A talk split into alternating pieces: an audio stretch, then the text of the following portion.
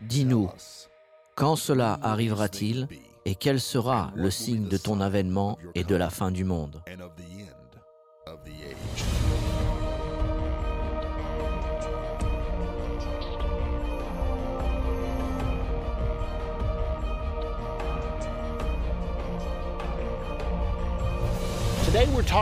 Aujourd'hui, nous allons parler de la seconde venue de Jésus-Christ sur cette terre.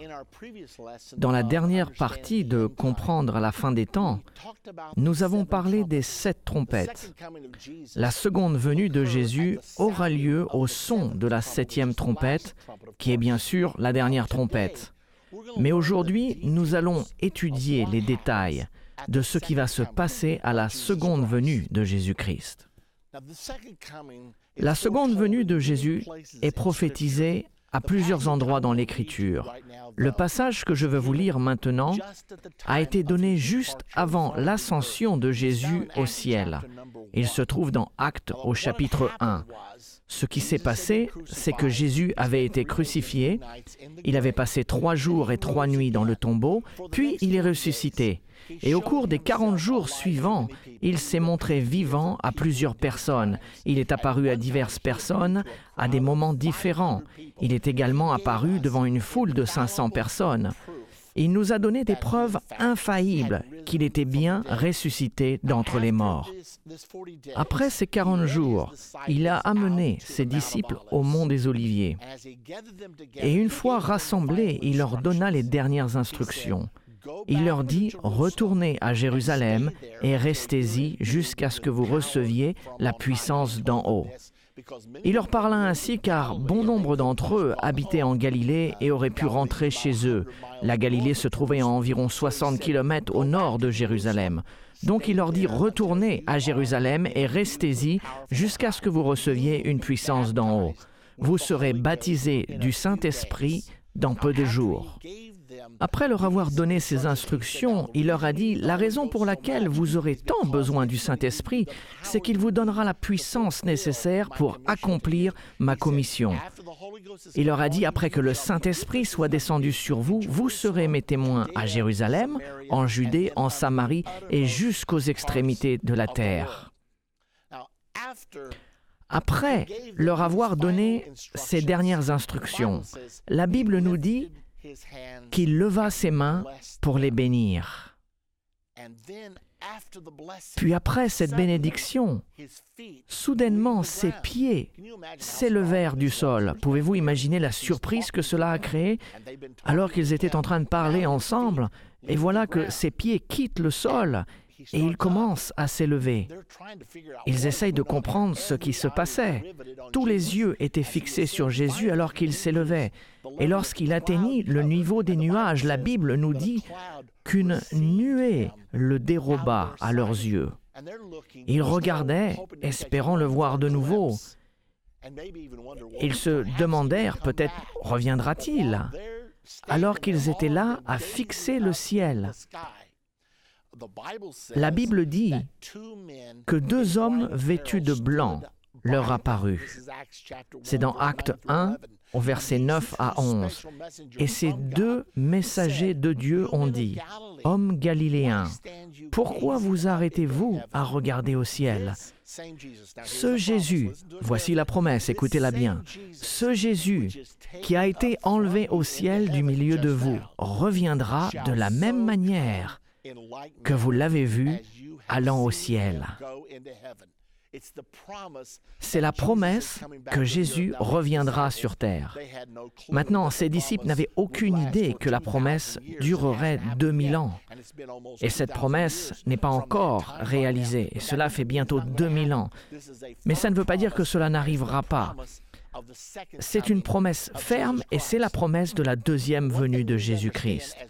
Une chose que nous devons comprendre alors que nous étudions sa deuxième venue, et que cela va affecter chacun d'entre nous, chaque être humain sur Terre. Cette deuxième venue ne sera pas comme la première. Jésus pensait qu'il était important que nous soyons sûrs de comprendre cela, car il savait que juste avant sa deuxième venue, il y aurait des gens qui prétendraient être le Messie, disant même qu'il s'agit là de la seconde venue de Jésus. Nous en sommes déjà témoins. De temps en temps, vous entendez aux informations, voici un Messie, comme Lord Metraya à Londres ou d'un Messie apparaissant quelque part dans le Moyen-Orient, il y a toutes sortes de rapports. Et Jésus savait que cela arriverait. Ainsi, dans Matthieu 24, qui est le chapitre de la Bible le plus connu sur les prophéties, Jésus nous donne des instructions concernant sa deuxième venue. Il ne s'agira pas d'un bébé dans une étable, couché dans une crèche, il ne s'agira pas de Jésus passant inaperçu par la porte arrière et apparaissant mystérieusement quelque part. Ce ne sera pas comme ça. Voici ce que Jésus a dit dans Matthieu 24, 23. Si quelqu'un vous dit alors le Christ est ici ou il est là, ne le croyez pas. Car il s'élèvera de faux Christ et de faux prophètes.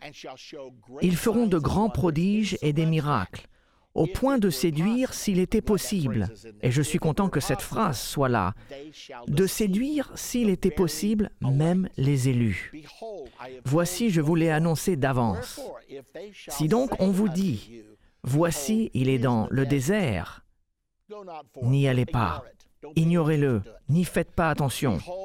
Voici, il est dans les chambres, ne le croyez pas. Pourquoi? Le verset 27. Car comme l'éclair part de l'Orient et se montre jusqu'en Occident, ainsi sera l'avènement du Fils de l'homme. Donc Jésus leur dit de ne pas faire attention à ceux qui disent ⁇ Le Messie est ici, le Messie est là-bas ⁇ vous savez, beaucoup croient que le Messie musulman arrive, il est appelé le douzième imam ou le Mahdi. Si cela devait arriver, n'y prêtez aucune attention, car quand je reviendrai, ce sera comme un éclair venant de l'Est jusqu'à l'Ouest. Je viendrai parmi les nuées du ciel. Je viendrai d'une façon spectaculaire. Je ne vais pas revenir à un endroit dans le monde, je me montrerai dans les cieux et tout œil me verra. Maintenant, parlons un peu plus des détails de ce qui se passera exactement lors de la deuxième venue, car il y a de fortes chances que vous et moi soyons vivants lors de son retour. En continuant dans Matthieu 24, 29, Jésus a dit,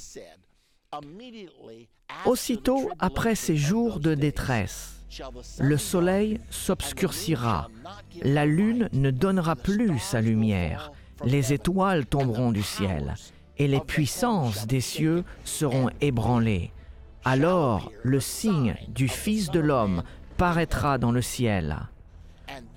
Toutes les tribus ou les nations de la terre se lamenteront et elles verront le Fils de l'homme venant sur les nuées du ciel avec puissance et une grande gloire.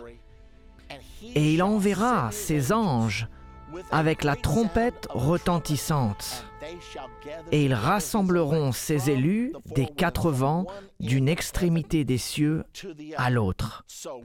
Ainsi, nous voyons que lorsque Jésus reviendra, tout œil le verra, et il enverra ses anges pour rassembler ses élus. L'Écriture nous en dit davantage sur son déroulement. Regardons un peu plus loin dans Matthieu 24, 40. Il nous est dit que lorsque l'enlèvement aura lieu, la deuxième venue prendra place. Alors, de deux hommes qui seront dans un champ, l'un sera pris et l'autre laissé. Imaginez-vous, deux hommes travaillant dans un champ. Ils seront soit en train de conduire des tracteurs, soit en train de travailler la terre, et soudainement, l'un d'eux quittera le sol et s'élèvera vers le ciel. Peut-être qu'il aura témoigné à son ami Joe, lui ayant dit, tu sais, le Seigneur va revenir, tu dois être prêt, mais Joe n'a rien voulu entendre. Il n'a prêté aucune attention, il ne l'a pas cru. Puis d'un coup, son ami part, et tandis qu'il le regarde monter, il lui crie, Attends, attends, mais il est trop tard. Et il le regarde s'élever dans le ciel. La Bible indique également que deux femmes moudront à la meule. Une chose courante du temps biblique était que les femmes moulaient le blé pour obtenir de la farine et le maïs pour obtenir de la semoule. C'était très commun. C'est pourquoi Jésus s'en est servi comme illustration. Et vous verrez deux femmes travaillant ensemble. De nos jours, peut-être qu'elles seraient dans le jardin en train de planter des fleurs. Puis d'un coup, une femme parlerait à l'autre et elle n'aurait aucune réponse. Elle lèvera la tête et verra les vêtements de l'autre à terre. Maintenant, je ne sais pas avec certitude si les vêtements se trouveront là, mais nous savons que Jésus a laissé ses habits lorsqu'il est ressuscité des morts. Il les a laissés dans la tombe. Alors les vêtements seront peut-être laissés. Elle lèvera les yeux et verra son ami s'élever vers le ciel. Et elle réalisera qu'il s'agit de l'avènement dont son ami lui avait parlé. Ainsi, deux femmes moudront à la meule, l'une sera prise, l'autre laissée. Et vous pouvez répéter ce scénario avec toutes les choses possibles qui se passent en ce moment dans le monde. Dans Luc 17, il est dit que deux personnes qui seront dans le même lit, l'une sera prise et l'autre laissée, peut-être un mari et sa femme, peut-être que le mari ne sert pas Dieu, mais l'épouse le fait. Le mari se réveillera à 3 heures du matin car quelque chose le tracasse, c'est comme si le lit avait bougé. Il étend donc son bras et elle n'est plus là. Il lève les yeux juste pour voir ses pieds disparaître au travers du plafond. Il comprend immédiatement car elle lui avait parlé depuis si longtemps. Elle avait longtemps prié pour lui. Il sort en courant et la voit s'éloignant du toit et s'élever vers le ciel. Le ciel sera probablement illuminé par l'éclat de la deuxième venue de Jésus-Christ. Et il va peut-être crier ⁇ Reste, attends, aide-moi !⁇ Trop tard. Ce sera comme ça. Ce sera merveilleux si vous êtes celui qui est pris, mais ce sera terrible si vous êtes celui qui est laissé. Essayons de comprendre à quoi ressemblera l'enlèvement, car il s'agit d'un événement qui va bientôt arriver. L'apôtre Paul nous enseigne au sujet de l'enlèvement dans 1 Thessaloniciens au chapitre 4 et au verset 13. Nous ne voulons pas, frères, que vous soyez dans l'ignorance au sujet de ceux qui dorment. Il parle de leur mort. Il était courant dans la Bible de se référer aux gens qui sont nés de nouveau et décédés comme étant endormis, car la croyance était si forte que la mort était temporaire qu'ils allaient ressusciter. Donc, au sujet de ceux qui dorment, afin que vous ne soyez pas affligés comme les autres qui n'ont point d'espérance. Car si nous croyons que Jésus est mort et qu'il est ressuscité, croyons aussi que Dieu ramènera par Jésus et avec lui ceux qui sont morts. Si nous croyons que Jésus est mort et qu'il est ressuscité, c'est donc l'évidence que nous, qui sommes morts en Jésus et qui avons reçu son Saint-Esprit, nous sortirons de la tombe comme il l'a fait.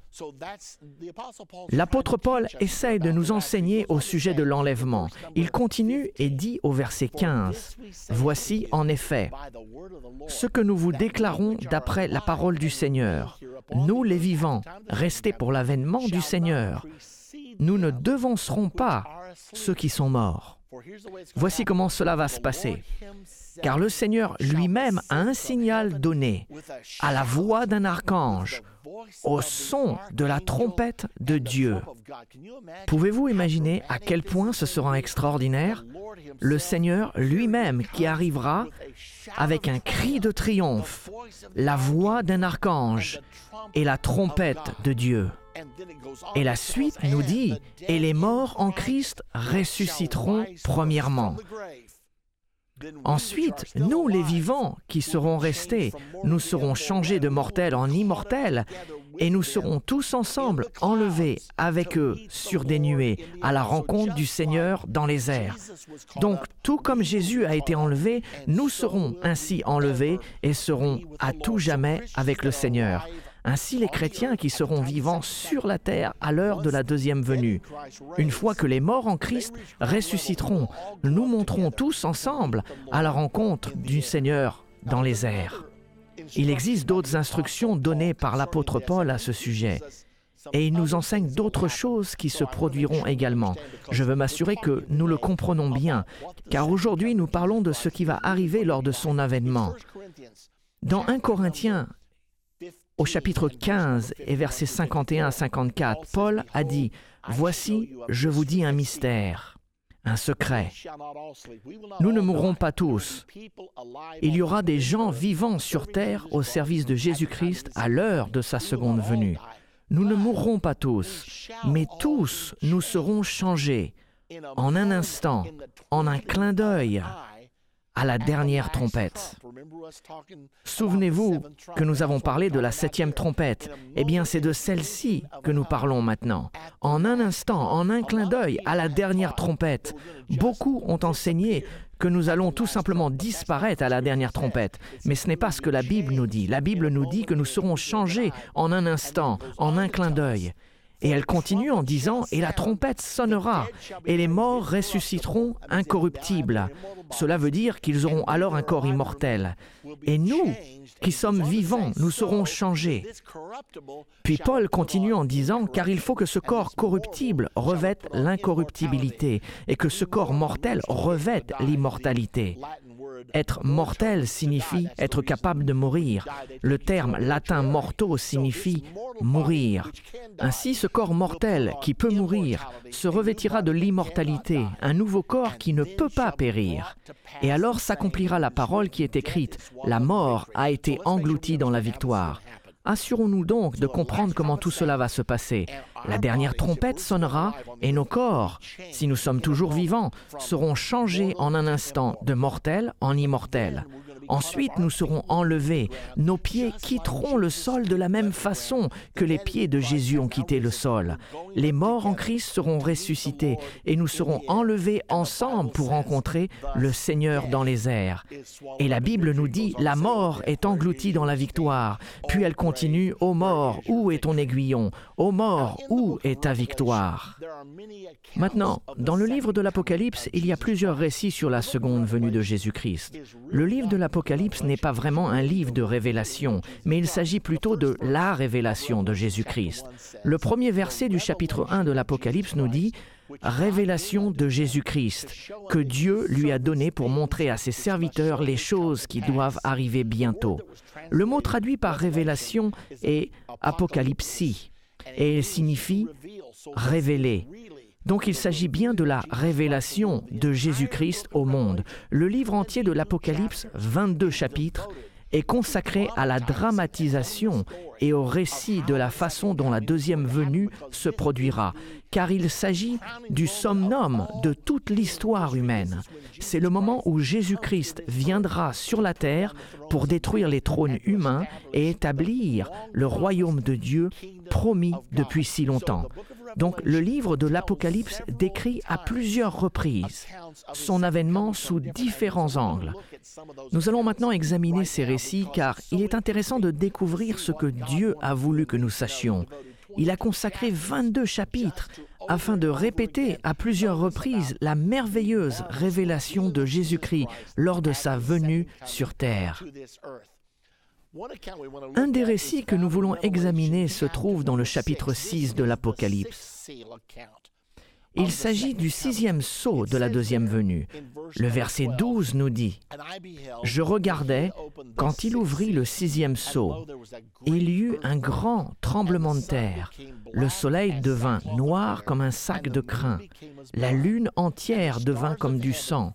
Et les étoiles du ciel tombèrent sur la terre comme les figues vertes d'un figuier secoué par un vent violent. Maintenant, il y a sept sauts. Nous regardons le sixième saut en ce moment, car il nous est dit ce qui va se passer quand il viendra. Un grand tremblement de terre, le soleil devient noir. Souvenez-vous de cela, car nous allons le relire dans un autre récit. La lune devient comme du sang, les étoiles du ciel tombent. Il continue en disant dans ce passage, le ciel se retira comme un livre qu'on roule, et toutes les montagnes et les îles furent remuées de leur place. Nous parlons de cet événement dramatique et incroyable qui est la seconde venue de Jésus-Christ. Puis il continue en disant, Les rois de la terre, les grands, les chefs militaires, les riches, les puissants, tous les esclaves et les hommes libres se cachèrent dans les cavernes et dans les rochers des montagnes. Et il disait aux montagnes et aux rochers, Tombez sur nous et cachez-nous devant la face de celui qui est assis sur le trône et devant la colère de l'agneau. Maintenant, ce sera un moment merveilleux quand son peuple sera enlevé pour le rencontrer dans les airs. Cependant, ce sera aussi un moment pour ceux qui ont vécu dans la rébellion et qui n'ont pas donné leur vie à Jésus-Christ et n'ont pas cru en l'Évangile. La Bible nous dit que ce sera pour ceux qui ont désobéi le moment de la colère de l'agneau. Jésus-Christ étant l'agneau. Souvent nous accentuons la miséricorde et l'amour de Jésus-Christ et nous oublions de prêcher cette partie de la Bible, que ceux qui le rejettent finiront par subir la colère de Dieu et nous ne voulons qu'aucune personne ne la subisse. Le verset 17 continue, car le grand jour de sa colère est venu. Et qui peut subsister? Imaginez-vous les gens courant vers les rochers et les montagnes s'écriant, Tombez sur nous et cachez-nous de la face de celui qui est assis sur le trône, car le jour de sa grande colère est venu. Il y a un autre récit dans Apocalypse 11 au verset 15, et cela se passe à la septième trompette. Il y a sept sceaux, il y a sept trompettes. Ceci est le récit de la septième trompette concernant la deuxième venue.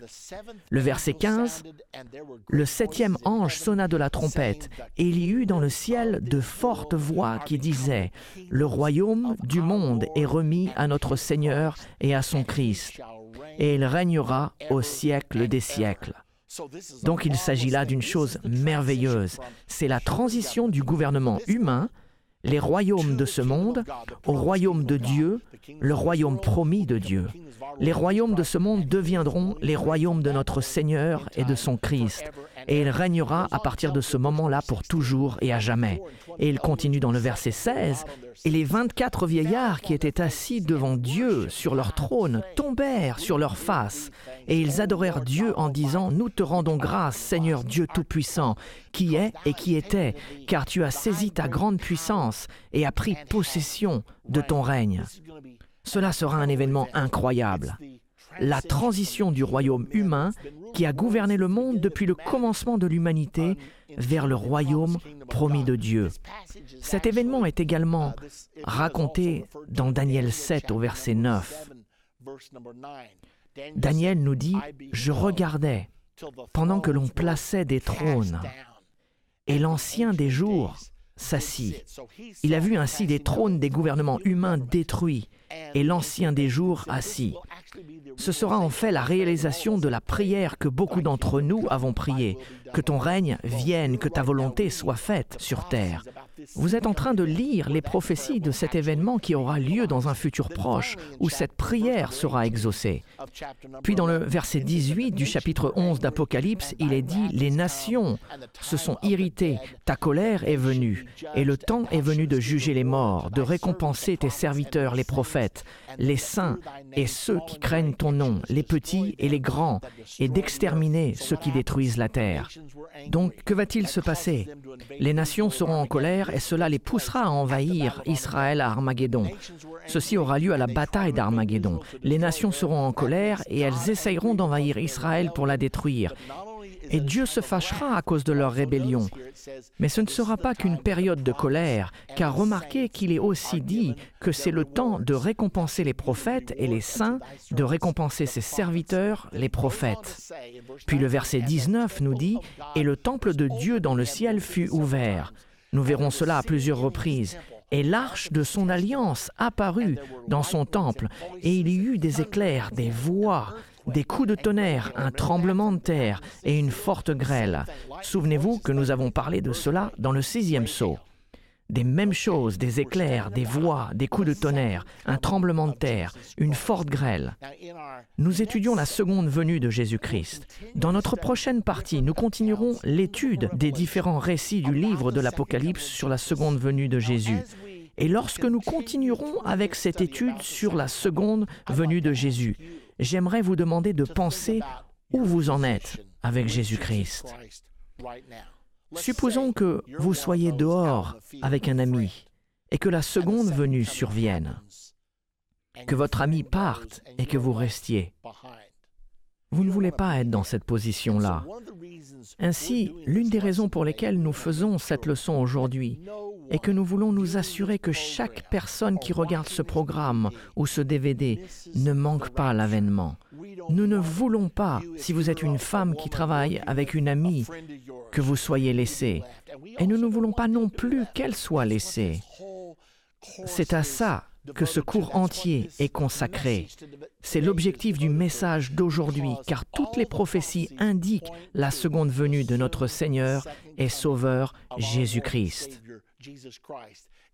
La question n'est pas si cela arrivera, car cela va arriver. La seule question est quand et est-ce que vous et moi serons prêts? Jésus a dit dans Matthieu 24, Tenez-vous prêts, car le Fils de l'homme viendra à l'heure où vous n'y penserez pas. Nous voulons que vous soyez prêts et je veux être prêt. Dans notre dernière partie de la série Comprendre la fin des temps, nous avons étudié la seconde venue de Jésus-Christ sur cette terre. Nous avons également appris que le livre de l'Apocalypse est le livre qui concerne la révélation de Jésus-Christ. Dans cette partie, nous allons continuer avec les différents récits concernant la seconde venue dans le livre de l'Apocalypse. Nous voulons commencer par examiner les deux moissons. Il y a un récit de ces deux moissons dans l'Apocalypse. Mais examinons d'abord ce récit dans Matthieu. Cela nous aidera à comprendre ce que nous allons voir dans Apocalypse. Cela se trouve dans Matthieu 13, au verset 37 à 43. Jésus nous donne une parabole au sujet du blé et de l'ivraie. Il a dit qu'il y avait un certain homme qui avait un champ. Cet homme et ses serviteurs avaient semé dans le champ. Et quand la semence a poussé, ils ont remarqué que l'ivraie était mélangée avec le blé. Les serviteurs s'approchèrent de leur maître et lui dirent Que s'est-il passé?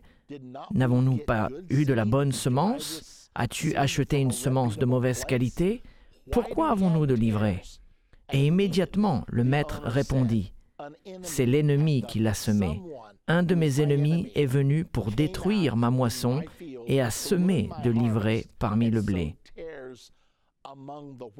Et dans le verset 37, Jésus commence à expliquer la parabole. Quand ils ont demandé à Jésus ce que tout ceci signifiait, il répondit et leur dit, Celui qui sème la bonne semence est le Fils de l'homme. Le verset 38, le champ, c'est le monde. La bonne semence, ce sont les fils du royaume. L'ivraie, ce sont les fils du malin. L'ennemi qui l'a semé, c'est le diable. La moisson, c'est la fin du monde. Et les moissonneurs, ce sont les anges. Maintenant, souvenons-nous de ceci. Le semeur qui sème la semence, qui est la parole de Dieu, est Jésus, le Fils de l'homme.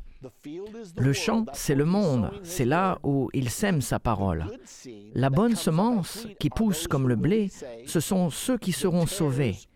L'ivraie représente ceux qui rejettent l'Évangile et qui seront perdus. Ce sont les enfants du diable. L'ennemi qui sème l'ivraie est le diable.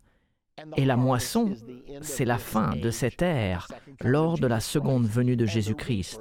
Et les moissonneurs, selon Jésus, sont les anges.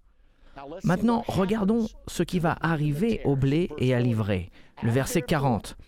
Or, comme on arrachait l'ivraie et qu'on la jette au feu, il en sera de même à la fin du monde. Ils avaient demandé au maître, devons-nous sortir pour arracher l'ivraie du blé? Mais il a répondu, Non, non, vous déracinerez le blé en même temps. Attendez jusqu'à la moisson. Nous amasserons le blé et le mettrons dans les greniers et nous lirons l'ivraie et la brûlerons. Donc Jésus a dit, de même que l'ivraie sera liée, les méchants seront jugés à la fin du monde. Le Fils de l'homme enverra ses anges qui arracheront hors de son royaume tous les scandales et ceux qui commettent l'iniquité, et ils les jetteront dans une fournaise ardente. Et il y aura des pleurs et des grincements de dents. Voici ce qui arrivera à ceux qui rejettent l'Évangile. Cependant, dans le verset 43, il nous est dit, Alors les justes resplendiront comme le soleil dans le royaume de leur Père. Donc lorsque Jésus reviendra, nous qui avons cru en l'Évangile et qui avons été justifiés, nous allons resplendir et nous participerons au royaume de notre Père. Et ensuite, Jésus dit à ses disciples que celui qui a des oreilles pour entendre, entende.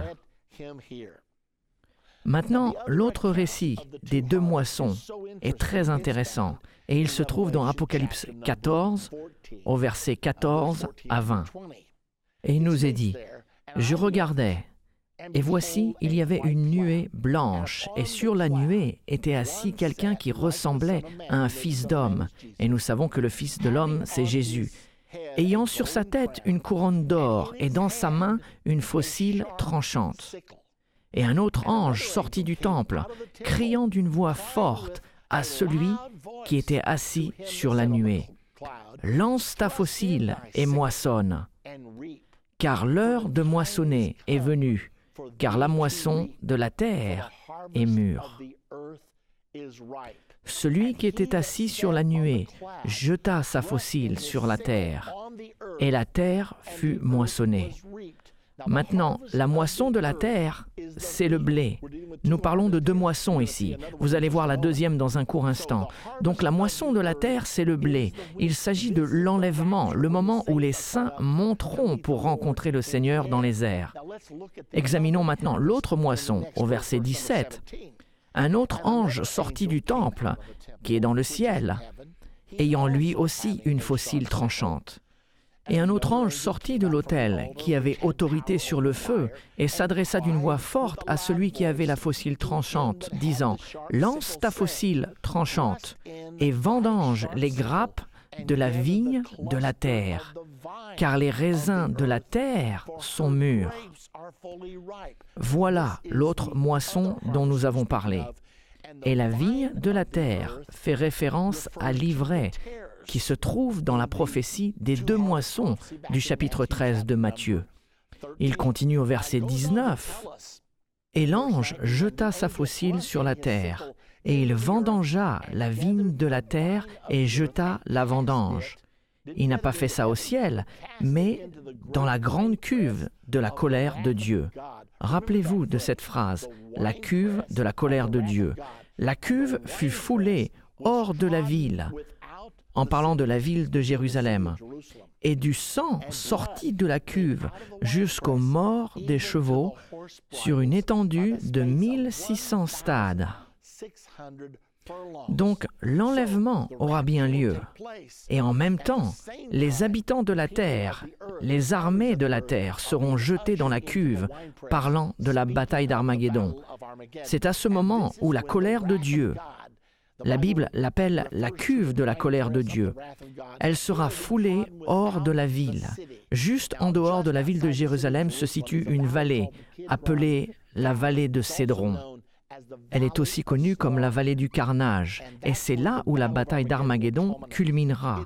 Elle commencera dans la plaine de Magido, qui se situe au nord d'Israël, puis l'armée israélienne reculera contre les armées du gouvernement mondial, descendant la vallée du Jourdain avant leur dernière confrontation dans la ville de Jérusalem.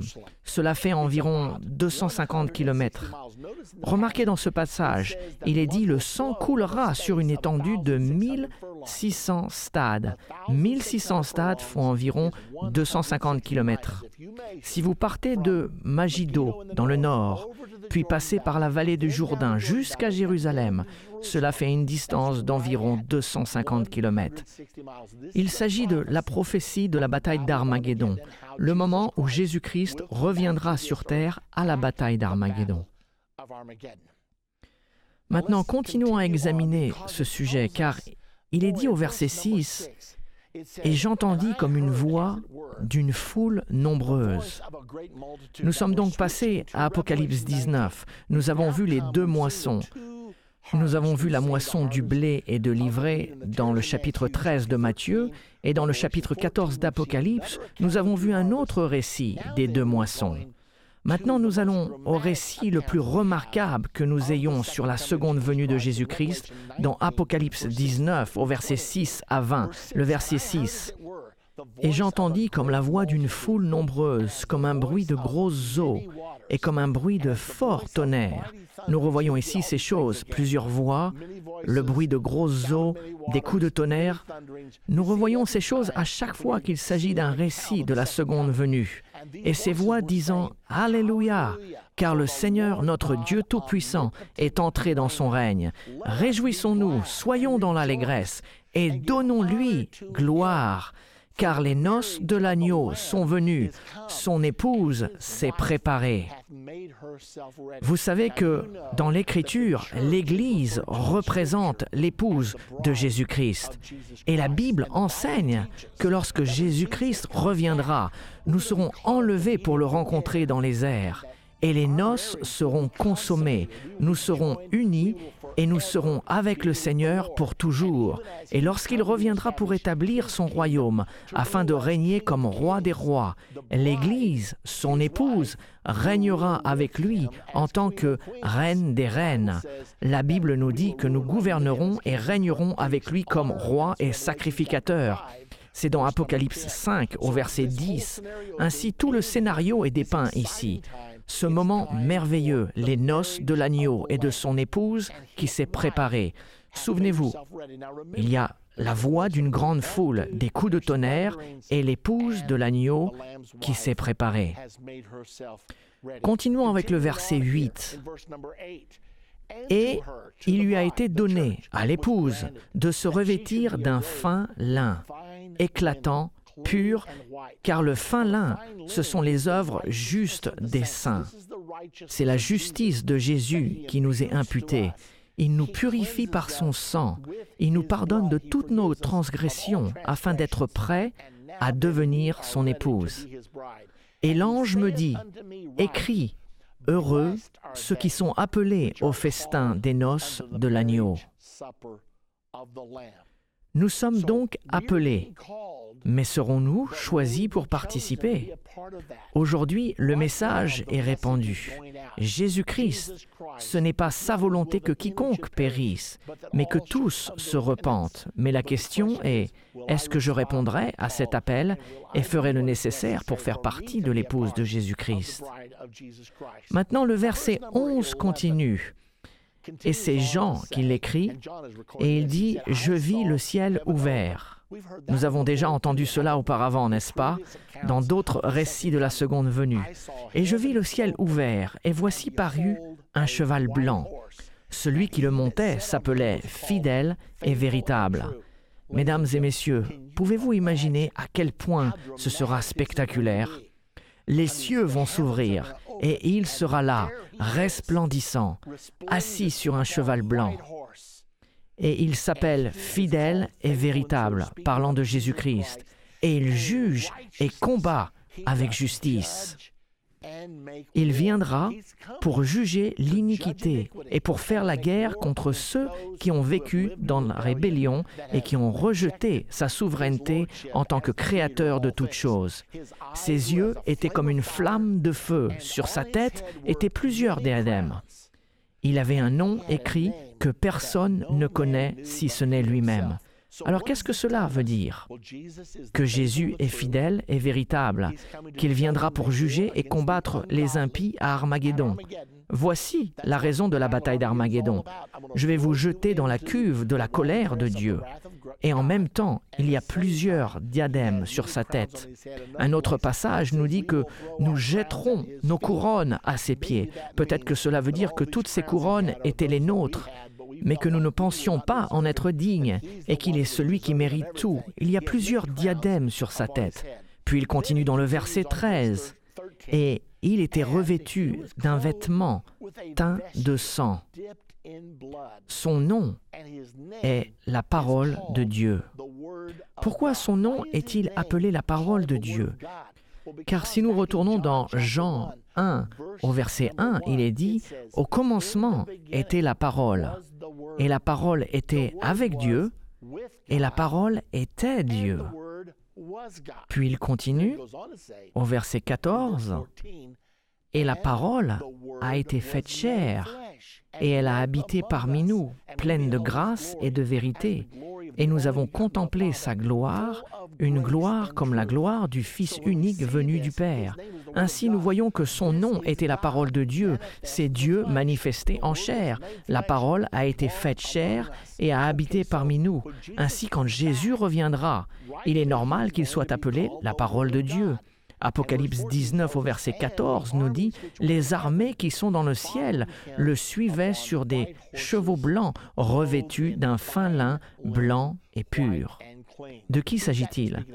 Ceci fait allusion à nous, l'Église, qui avons été enlevés pour le rencontrer dans les airs. Dès lors, nous descendrons avec lui pour la bataille d'Armageddon. Et la Bible nous dit que nous viendrons avec lui sur le mont des Oliviers et serons avec lui pendant qu'il anéantit les armées de l'Antichrist. Et ainsi, nous le couronnerons roi des rois et seigneur des seigneurs. Le verset 15 continue en nous disant davantage sur la venue spectaculaire de Jésus-Christ. De sa bouche sortait une épée aiguë pour frapper les nations. Mesdames et messieurs, si nous ne faisons pas attention, nous allons essayer de changer l'écriture.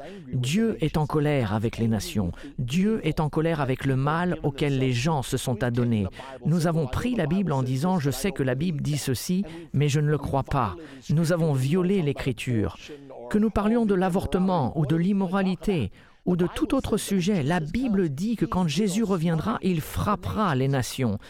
Mais si vous êtes pris pour le rencontrer lors de l'enlèvement, vous ne serez pas affecté car vous aurez revêtu votre corps immortel et vous serez du côté du Seigneur. Il les pètera avec une verge de fer. Lors du royaume de Dieu, il ne tolérera aucune contestation, car les voix de l'homme ont causé la guerre, les afflictions, les maladies, tous les maux de l'humanité. C'est arrivé ainsi car l'humanité n'a fait qu'à sa façon, et maintenant Jésus va enseigner au monde comment vivre en paix. La Bible dit, il foulera la cuve du vin de l'ardente colère du Dieu Tout-Puissant. Remarquez qu'il fait encore référence à la cuve. Nous lisons cela dans Apocalypse 19. Cette même cuve est aussi mentionnée dans la deuxième moisson, dans le chapitre 14. Il s'agit du même événement, le même événement dans le chapitre 6, chapitre 11, chapitre 14, et nous voici dans le chapitre 19. Et il, Jésus-Christ, avait sur son vêtement et sur sa cuisse un nom écrit, Roi des rois, Seigneur des seigneurs, car c'est ce qu'il est. Il gouvernera les nations avec une verge de fer. Il continue au verset 17 en nous indiquant davantage sur ce qui va se passer lors de sa venue. Et je vis un ange qui se tenait dans le soleil. Tout ceci semble spectaculaire car c'est un événement spectaculaire. C'est l'événement le plus spectaculaire depuis le commencement du monde. Il cria d'une voix forte, disant à tous les oiseaux qui volaient au milieu du ciel, Venez, rassemblez-vous pour le grand festin de Dieu. Il parle ainsi aux oiseaux ici, afin de manger la chair des rois, la chair des chefs militaires, la chair des puissants, la chair des chevaux et de ceux qui les montent, la chair de tous, libres et esclaves, petits et grands. Maintenant, regardons cela avec les yeux de Dieu. Ceci nous donne un aperçu de ce que Dieu pense concernant ce qui se passe dans notre monde aujourd'hui. Nous avons des guerres et des bruits de guerre, des hommes tuant d'autres hommes, des femmes tuant d'autres femmes. C'est horrible ce qui se passe dans notre monde actuel. La parodie ultime sera au moment où les nations du monde, sous la bannière de l'ONU, s'opposeront à Israël, tentant de la forcer à se soumettre au système du gouvernement mondial. Ceci va mettre Dieu tellement en colère qu'il dira, Vous, tous les oiseaux des champs et du ciel, venez, rassemblez-vous, car je vais vous servir un grand festin. C'est un peu sanglant de penser ainsi, mais c'est ce qui va se passer. Dieu est si en colère avec les nations qu'il dira, Vous allez manger la chair des rois, des chefs militaires, des puissants, de tous les hommes libres et esclaves, petits et grands. Puis au verset 19, Jean nous dit, Et je vis la bête. De quoi s'agit-il? La bête, dans le livre de l'Apocalypse, correspond à l'Antichrist. le dirigeant mondial. Il sera l'homme politique le plus important de son époque. Il dirigera le gouvernement mondial qui est en train de se former au travers du processus de la mondialisation. Et je vis la bête, les rois de la terre, ceux qui supporteront la bête, et leur armée rassemblée pour faire la guerre à celui qui était assis sur le cheval, à Jésus-Christ et à son armée, son Église immortelle. Le verset 20. Et la bête fut prise, et avec elle le faux prophète, son partenaire religieux, qui avait fait devant elle les prodiges par lesquels il avait séduit ceux qui avaient pris la marque de la bête et adoré son image. Ils furent tous les deux, l'Antichrist et le faux prophète, jetés vivants dans l'étang ardent de feu et de soufre.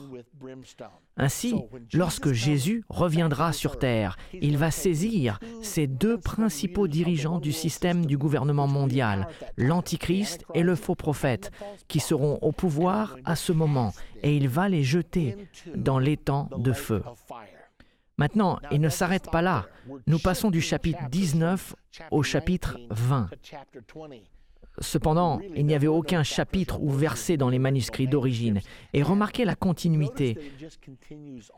Dans le verset 1 du chapitre 20, Jean nous dit, Puis je vis descendre du ciel un ange qui avait la clé de l'abîme et une grande chaîne dans sa main. Et il saisit le dragon, le serpent ancien, qui est le diable et Satan, et il le lia pour mille ans.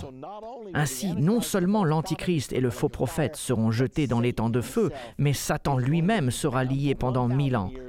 Il le jeta dans l'abîme, ferma et scella l'entrée au-dessus de lui, afin qu'il ne séduise plus les nations.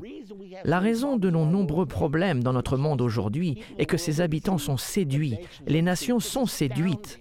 C'est ahurissant ce que les gens croient aujourd'hui et qui est complètement erroné, mais le monde entier y croit.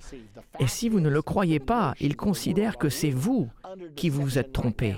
Le fait est que les nations du monde vivent actuellement dans la déception, mais lorsque Satan sera lié, il ne pourra plus les séduire jusqu'à ce que les mille ans soient accomplis. Après cela, il faut qu'il soit délié pour un peu de temps. Ainsi, il sera lié pendant mille ans, de sorte qu'il ne puisse séduire les nations. Puis au verset 4 du chapitre 20, il est dit, Et je vis des trônes, et à ceux qui s'y assirent fut donné le pouvoir de juger, et je vis les âmes de ceux qui avaient été décapités à cause du témoignage de Jésus et à cause de la parole de Dieu et de ceux qui n'avaient pas adoré la bête ni son image, ni le gouvernement mondial, et n'avaient pas reçu sa marque sur leur front. Ils n'ont pas accepté la marque de la bête. Ils revinrent à la vie et ils régnèrent avec Christ pendant mille ans.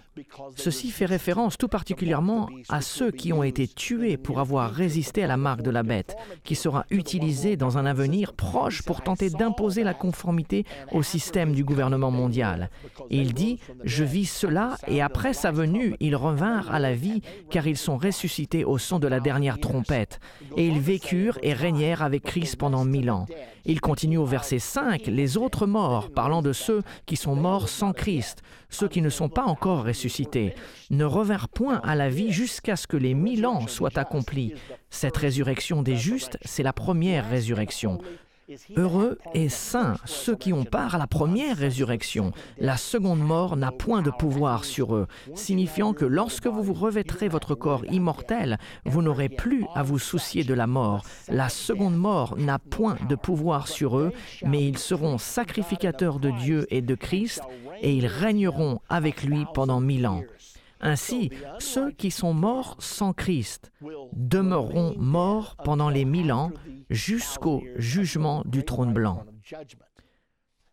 Celle-ci est donc la première résurrection, et la Bible nous dit, Heureux et saint celui qui a part à la première résurrection, car la seconde mort n'a pas de pouvoir sur eux. Maintenant, il est si important pour nous tous de faire partie de cette première résurrection. Dans notre prochaine partie de Comprendre la fin des temps, Ce sera la dernière leçon de notre série Comprendre la fin des temps. Cette dernière leçon sera la plus importante de toute la série. Jésus a dit que si un homme ne naît de nouveau, il ne pourra entrer dans le royaume de Dieu. Nous avons étudié le royaume de Dieu, l'établissement du royaume de Dieu, la déclaration de Jésus en tant que roi des rois et seigneur des seigneurs. Mais dans ces deux prochaines leçons, nous allons parler de ce qu'il faut faire pour être sûr de faire partie du royaume de Dieu. Comme je l'ai déjà mentionné, Jésus a dit dans Jean 3, Si un homme ne naît de nouveau, il ne peut voir le royaume de Dieu.